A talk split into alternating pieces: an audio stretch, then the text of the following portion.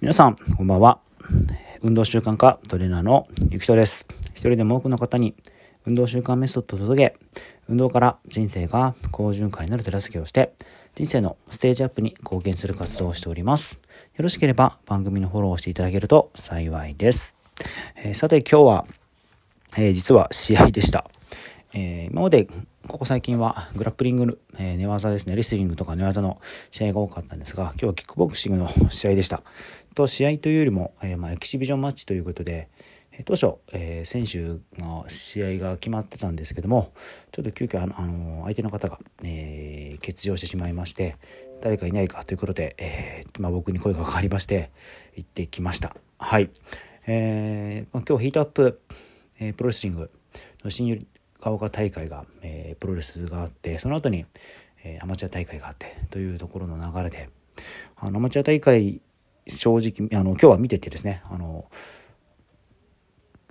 レフリーやったり、まあ、ルール統括やったりとかでいろいろやってたんですけどもすごく見ていて思ったのが、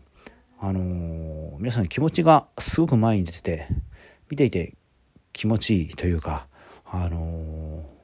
心がうずくような試合がとてもすごく多かったというのが正直な感想です。なんかもう気持ちでどんどんどんどん前に出るあのやっぱり痛みとかそういうのたくさんあるとは思うんですけども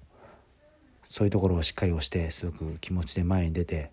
根性でいく、まあ、技術云々よりもそういうのがいくっていうところが本当に見てて気持ちいいなっていうところが思いました。でこの運動習慣僕はいろいろ皆さんにお伝えをしてるんですけども基本的にやっぱり最初に運動するのってモチベーション高かったりとかテンション高くいくとか勢いでいくっていうのがすごく多いんですけれどもそうじゃなくて、あのー、やっぱり続けるには仕組みとかそういう自分のいろんなルールを決めるっていうのがいいとは言うんですけどもなんかやっぱり物事の最初ってやっぱりこういう勢いとかテンション高くとかっていうのってやっぱあるのかなっていうのを 今更ながらまた改めて思ってそれを目の前で見てすごく気持ちよくて気分がいいっていうところが今の正直な感想です。やっぱり何かをこういう時に始めたいなって皆さん結構思うのかなって思うのでなんか今日本当に僕はいいものいい刺激をいただいてすごく気分が良いなっていうふうに思ってます皆さんも何かとりあえずこのがむしゃらにやるあと目を考えずに一気に行くっていうのってなかなかないかなと思うんですがたまにはこういうようなこともやってもいいんじゃないかなっていうふうに思いました。僕は今何かすぐできることないかって考えて早速動きたいと思います。今日も